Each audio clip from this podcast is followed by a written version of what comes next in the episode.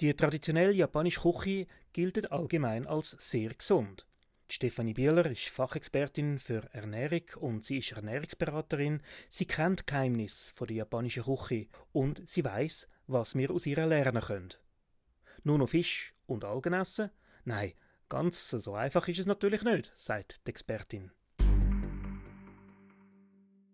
Beim traditionellen japanischen Essen sind sicher verschiedene Faktoren, die das interessant machen. Einerseits spielt Saisonalität eine wahnsinnig große Rolle. Also man legt viel Wert auf lokale Produkte, auf saisonale Produkte. Und lokal heißt natürlich bei Japan auch, es ist ein Inselstaat, Fisch und Meeresfrüchte, die ganz eine grosse Rolle spielen. Reis, Gemüse hat ganz einen hohen Stellenwert.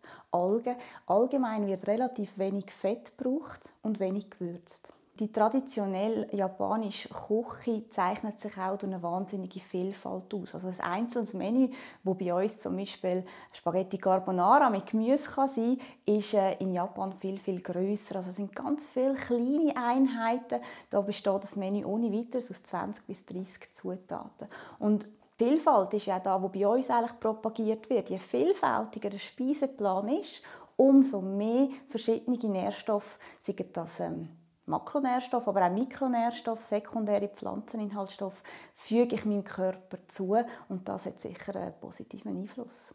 Denke, was sich relativ gut übertragen lässt, ist die Vielfalt. Also möglichst vielseitig, abwechslungsreich, ein breites Spektrum an Lebensmitteln in meinen Speisplan einbauen, auch die Saisonalität berücksichtigen, also das konsumieren, wo im Moment hier gerade Saison hat.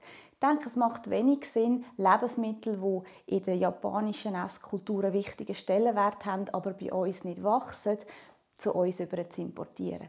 Algen, das kann eine nette Spielerei sein zwischen ihnen mal auf dem Speisplan, aber es sollte niemals den Stellenwert haben, wie es bei den Japanern hat. Ein anderer Aspekt wäre das Esstempo. Also ich denke, das ist, ähm, wenn man sich das vorstellt, in Japan vermutlich deutlich langsamer, einfach auf der, aufgrund des Besteck. Also man isst mit Stäbli in, in Japan, sogar die Suppe. Und das dürfte deutlich langsamer der Fall sein, in den meisten Fällen, als bei uns mit Messer, Gabel und Löffel. Was wir auch noch könnten übernehmen könnten, ist so ein das Thema «Das Auge isst mit». Also wer mal so an einem japanisch deckten Tisch war, wo jedes Geschirr und das Besteck, sogar die Dekoration völlig aufeinander abgestimmt ist, das gibt im Essen noch einen ganz anderen Stellenwert und natürlich auch im Genuss. Thema Lebenserwartung spielt das Essen sicher auch eine Rolle.